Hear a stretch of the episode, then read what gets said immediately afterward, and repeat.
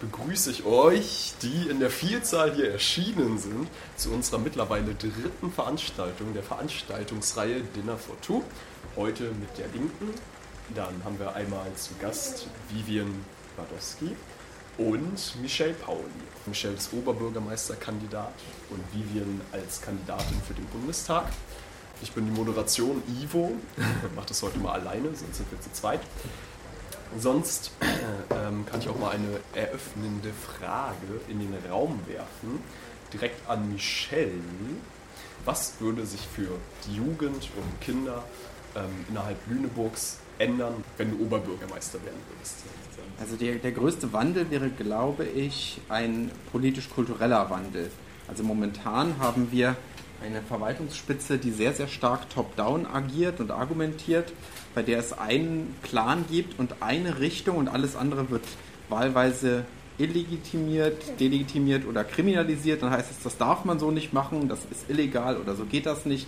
Oder auch die Preise, die Kosten für etwas werden übertrieben. Das, was Sie hier vorschlagen, kostet Millionen. Ähm, und da würde ich eine grundsätzlich andere politische Philosophie an den Tag legen. Für mich zählt erst einmal eine Position, eine abweichende Meinung als eben genau das, als eine abweichende Position und nicht als eine falsche Position. Ähm, und wenn eine Position von meiner abweicht, dann würde ich sie respektieren, stehen lassen und auch bei den politischen Entscheidungsträgerinnen und Entscheidungsträgern äh, zur Abstimmung stellen. Bedeutet also, wenn zum Beispiel Jugendliche, sei das jetzt CVJM oder sei das auch der Stadt Jugendring, mit einem Wunsch an die Stadt herantritt, dann wird nicht danach geguckt, passt das jetzt in meine Konzeption oder weicht das von dem Plan, den ich habe und den ich versuche durchzudrücken, ab, sondern würde ich das als Position äh, stehen haben und innerhalb der Verwaltung Pros und Kontras dafür suchen und den Entscheidungsträgerinnen und Entscheidungsträgern vorlegen.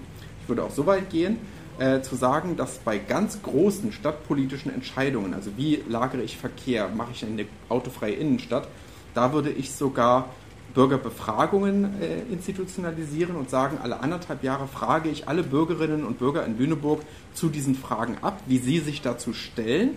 Vorausgesetzt, der Stadtrat gibt ein Signal und gibt mehrheitlich das Zeichen, ich respektiere diese Meinung, auch wenn ich dieser Meinung nicht bin und wir setzen das dann durch, zum Beispiel durch Enthaltung oder ähnliches. Ähm, und so würde ich den Bürgerinnen und Bürgern und den politischen Entscheidungsträgerinnen und Entscheidungsträgern eine Stimme zurückgeben, die sie momentan nur der Form halber haben. Momentan ist es sehr, sehr stark oder wird Partizipation sehr stark verstanden als ich erkläre euch die Welt und ich sage, wie es geht und warum was nicht geht. Und bei mir wäre es, wir schauen mal, was geht und was gewünscht ist. Der Vorteil von einem linken Oberbürgermeister wäre, ich behaupte, es ist ein Vorteil, er hätte keine automatische Mehrheit. Und ich halte das für ziemlich gesund, dass man keine automatische Mehrheit hat, die sozusagen als Parlament innerhalb des Parlaments etwas durchdrückt und dann ähm, das als Gesetz ansieht, sondern man muss thematisch jeweils schauen, was ist durchsetzbar. Und ich finde, das ist für eine Demokratie äh, sehr gesund. Dieser Zustand nennt sich in der Politikwissenschaft Kohabitation, dass also die ähm, Verwaltungsmenschen, dass die Exekutive, wenn man so will, äh, eine andere Färbung hat oder eine andere Mehrheit hat als die ähm, jeweils politische Entscheidungsträgermehrheit. Ähm, und das würde sich, glaube ich, am stärksten ändern, die politische Kultur. Man hätte mehr Einfluss mit den Ideen, die man selbst erarbeitet, als äh, Verbände, Vereine, als Jugendliche, als bisher, wo man als quasi nur noch Empfänger von Leistungen angesehen wird. Vivian, was wären denn bei dir zentrale Themenbereiche, die du angehen wollen würdest, oder wie stellst du das vor? Also erstmal möchte ich sagen, dass es sehr unwahrscheinlich ist, dass ich in den Bundestag komme. Ähm, aber so meine Hauptthemen, mit denen ich auch ähm, kandidiert habe, also sind generell Antikapitalismus und ähm, ja, Umverteilung von Geld und ähm, ja, Gerechtigkeit in der Gesellschaft, aber vor allem ähm, auch feministische Themen. Und da hätte ich sehr große Visionen für den Bundestag, was man halt in Deutschland so anders machen könnte.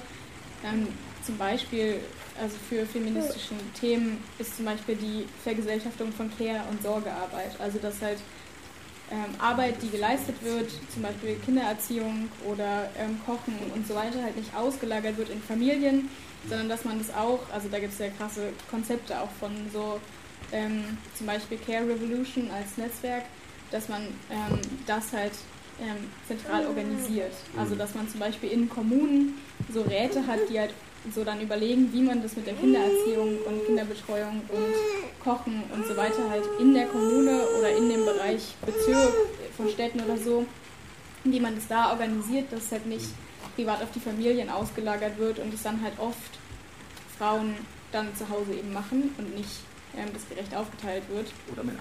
Und dazu gehört zum Beispiel auch, dass dann Krankenhäuser ähm, ja auch ähm, nicht privatwirtschaftlich sind, sondern eben öffentlich und dass dann auch nicht ähm, InvestorInnen oder ja, Leute, die da Geld rein anlegen, entscheiden, wie da die ähm, Verhältnisse sind, sondern dass halt Menschen, die da arbeiten, also Pflegepersonal und Leute, die das halt betrifft, also zum Beispiel ähm, pflegende Angehörige auch von Menschen mit Behinderung oder so, dass die halt dann entscheiden, wie wird das Gesundheitswesen hier aufgebaut, wie viele Altenpflegeheime brauchen wir, wie wollen wir halt alles, was nicht Lohnarbeit ist, in der Gesellschaft organisieren. Aber ja. Vielleicht mal so eine konkretere, aktuellere Frage. Es war jetzt immer so ein bisschen das Problem oder das Problem am Stint an der Brücke, das Bridgen. Ähm, wurde ja irgendwie von der Lokalpresse immer so ein bisschen das Problem sind die Jugendlichen, die zu laut sind, zu viel Müll machen. Äh, wie seht ihr das? Würdet ihr da andere Ursachen sehen oder was sind da so Verbesserungsmöglichkeiten aus eurer Sicht? Ja, also das ist natürlich, hilft mich als studierende Person ja auch ganz persönlich, weil ich auch gerne am Stint sitze. Und ähm, wir haben das auch viel diskutiert. Ich habe passenderweise auch dieses Semester ein ähm, Seminar dazu zum Bridgen. Und ich finde halt das Grundproblem, was es ja auch in Lüneburg gibt, ist, dass es halt keine Ausweichräume gibt. Also es gibt so den Stint und sonst, wenn man sich in der Stadt irgendwo hinsetzen will, muss man halt immer entweder was, also was zu essen kaufen oder was zu trinken. Also man kann ja nirgendwo, wenn man, das hat man jetzt auch gesehen, als halt keine Restaurants offen waren, man kann sich halt fast nirgendwo hinsetzen, wenn es nicht Restaurants gibt. Und sonst alles andere geht ja nicht. Und da haben wir auch ähm, dann in dem Seminar auch mit der Stadt drüber gesprochen und ich finde, es sollte halt, was jetzt schwierig zu realisieren ist, aber was halt irgendwie realisiert werden muss in der Stadt, dass es halt öffentliche Räume gibt, und dass die öffentlichen Räume halt auch genutzt werden können. Und ich finde, da könnte halt auch die Stadt einfach viel mehr noch versuchen, bevor sie wieder Dinge verbieten, erstmal zu kommunizieren und versuchen, halt öffentliche Toiletten. Es gibt ja drumherum öffentliche Toiletten, aber es weiß halt niemand drauf. Und dass sie das erstmal versuchen zu kommunizieren, es gibt da Toiletten oder halt Schilder hinken oder mit den Leuten sprechen, okay, das ist für die AnwohnerInnen zu laut, vielleicht könnte die ab 2 Uhr mal leise sein, weil ich habe das Gefühl, Leute wussten gar nicht, dass halt in der Stadt sich schon wieder darüber aufgeregt wird und dann auf einmal ist es wieder verboten. Also ich finde, wird halt auch komplett dieser Austausch und dann eben auch Ausweichräume. Also das, was die Stadt sich jetzt vorstellt als, Aus, also als Ausgleich dafür, ist, dass sie einen Beachclub machen, da wo die Garage ist. Also erstmal ist es gefühlt drei Kilometer außerhalb der Stadt und B muss man dann da wieder Eintritt zahlen und dann denken die, das ist das gleiche, wie man am Stint ist. Und dazu noch eine kleine Anekdote. Wir haben auch geforscht halt in dem Seminar an der Stintbrücke. Und da kam halt auch raus, ähm, da wurden so Audiodateien aufgenommen und einmal über den Stint gelaufen. Und auch dann ist am Stint genauso laut, wie wenn man durch diese Gastronomie läuft. Aber dass da die Gastronomie ist, stört die AnwohnerInnen anscheinend ja gar nicht. Wo da auch das Irish Pub ist und dann noch ein anderer Club. Und ich finde es so wild, dass dann, ja, dafür bezahlen Leute und dann ist es auch okay, dass sie da laut sind und halt rumbrüllen. Und da, aber der Stint darf dann da nicht sein. Und dann das Letzte, was ich dazu noch sagen will, ist, dass ich es auch einfach frech finde, dass es halt kein Aufenthaltsverbot ist, sondern Alkoholverbot, Glasflaschen und Musikboxen. Und effektiv stellt sich jetzt die Polizei auf die Brücke und sagt ab 20 Uhr zu allen, dass sie da nicht mehr sein dürfen, weil wenn da Leute sitzen und einfach trinken, was trinken, was nicht Glasflaschen und Alkohol ist, dann sagen sie, ja, aber dann denken andere, sie können da auch sitzen. Also effektiv setzen sie halt jetzt ein Aufenthaltsverbot durch obwohl es gar keins ist.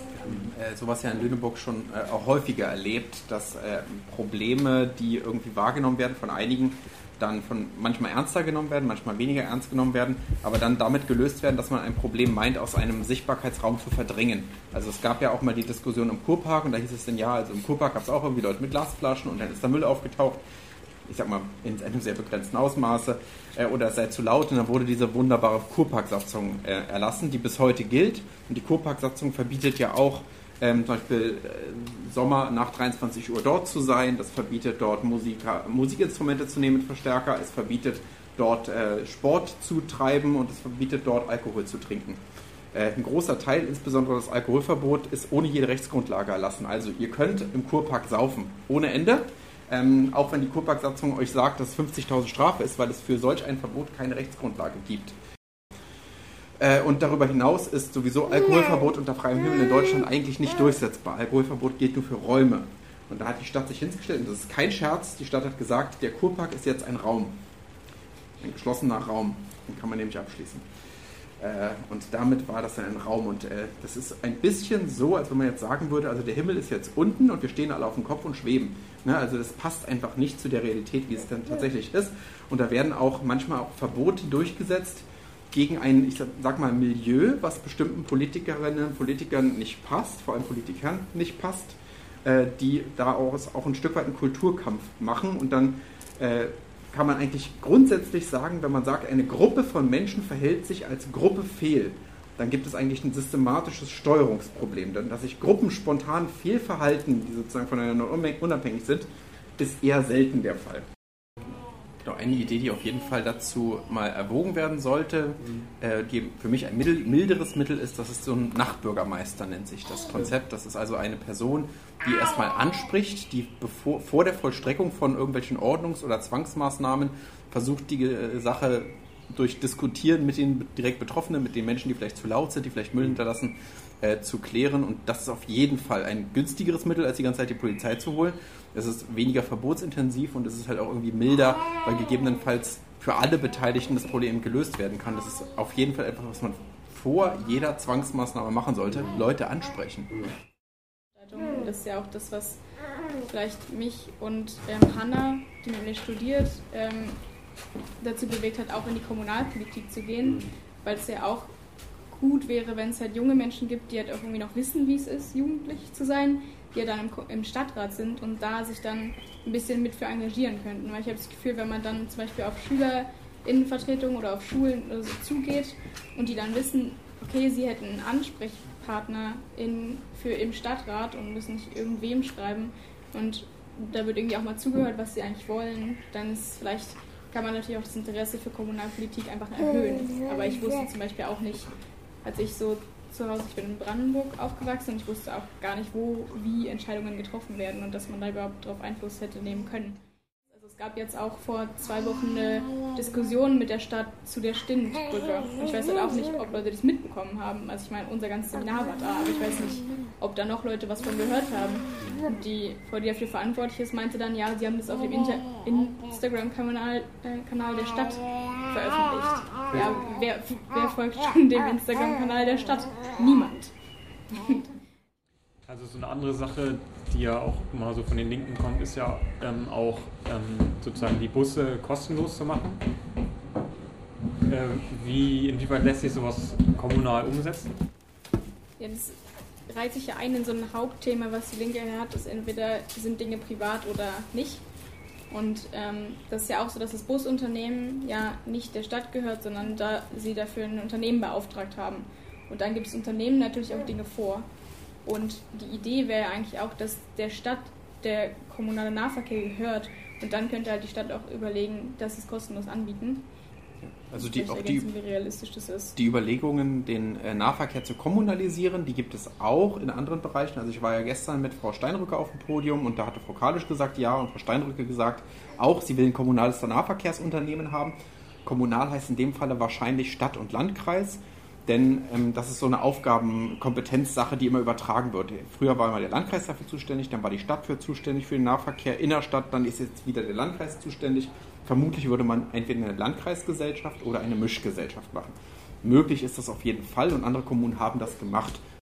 Dazu muss man auch wissen, auch die KVG fährt nicht durch die Einnahmen, die sie generieren. Also sie generieren ja durch die HVV-Tarife. Das ist ja nochmal eine Tarifierungs... Äh, äh, die gehört allerdings hauptsächlich der Stadt Hamburg und ein bisschen auch uns, aber das ist ein öffentliches Unternehmen. Äh, die legen quasi die Tarife fest. Die Tarife werden dann wiederum eingezogen an eine zentrale Stelle und werden dann aufgeteilt. Das heißt, das, ja, du fährst mit dem Bus, der Bus bekommt so viel, wenn er fährt, die Bahn bekommt so viel, je nach Kunde bekommst du dann pro Kopf so und so viel. Deswegen werden die Fahrgastzahlen ermittelt, um zu wissen, wer bekommt wie viel. Aber die Einnahmen der Fahrkarten reichen überhaupt nie und nirgends aus. Also es gibt, glaube ich, keine europäische Stadt, wo sich der Nahverkehr, man nennt das eigenwirtschaftlich, trägt. Das heißt, Die Fahrpreise sind immer nur ein Teilbetrag. Äh, der größere Teil sind immer staatliche Subventionen, weil es natürlich einen öffentlichen Auftrag gibt, den Verkehr, den Nahverkehr bereitzustellen, weil es einen großen Nutzen versprüht, wenn die Menschen alle mit dem Bus fahren, als dass man die Straßen noch breiter machen muss und alle mit den Autos fahren. Das wäre nämlich viel teurer. Und die Straßen, die von Autos benutzt werden, die Infrastruktur, die Parkplätze, die meisten Parkplätze in Lüneburg sind ja auch umsonst. Da fragt man sich, warum ist das eigentlich umsonst, obwohl ja auch dort öffentliche Mittel hinwandern.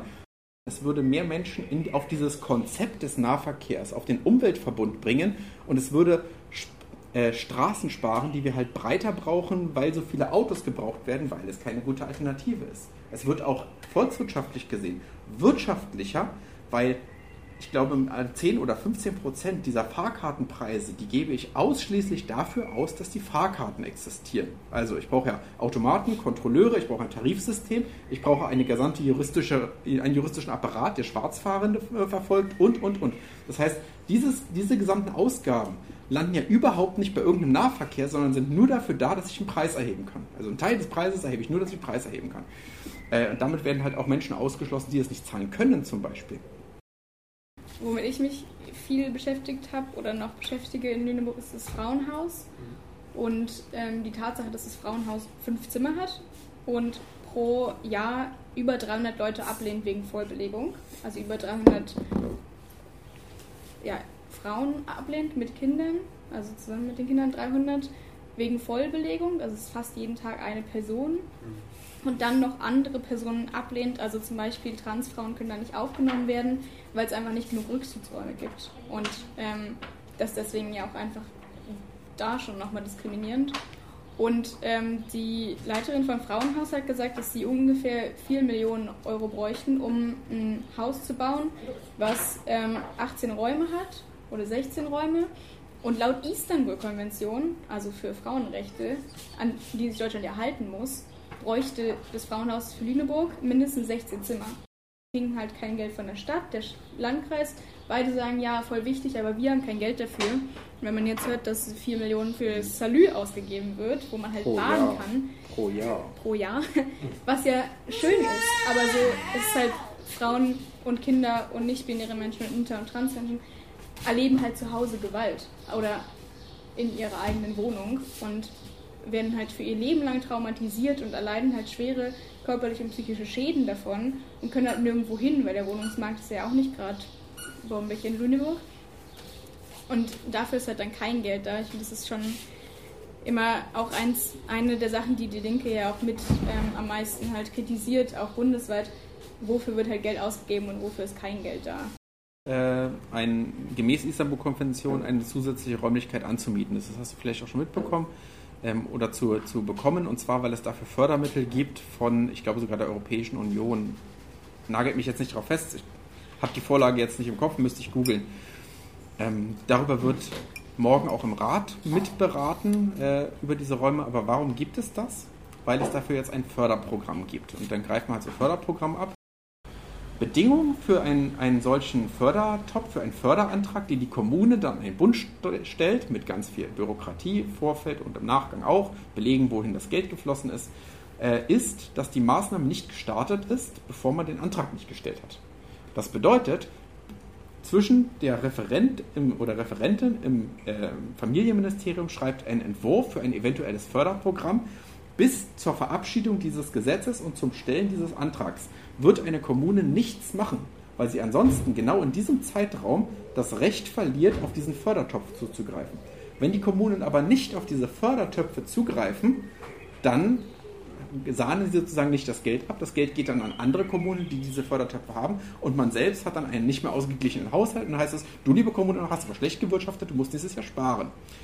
Ähm, und damit haben wir dann effektiv durch diese Fördermittelpolitik des Bundes verhindert, dass es ein Frauenhaus in Lüneburg gab. Weil es nämlich in Aussicht gestellt wurde, dass das gefördert werden solle.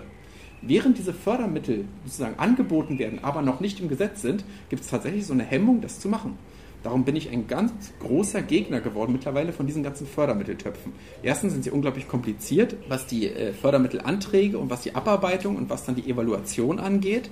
Das zweite ist, dass damit eventuell auch Fehlanreize getroffen werden, also dass bestimmte Sachen gefördert werden, wo aber vielleicht eine Kommune, so doof wie sie war, das vielleicht schon gemacht hat oder nicht braucht.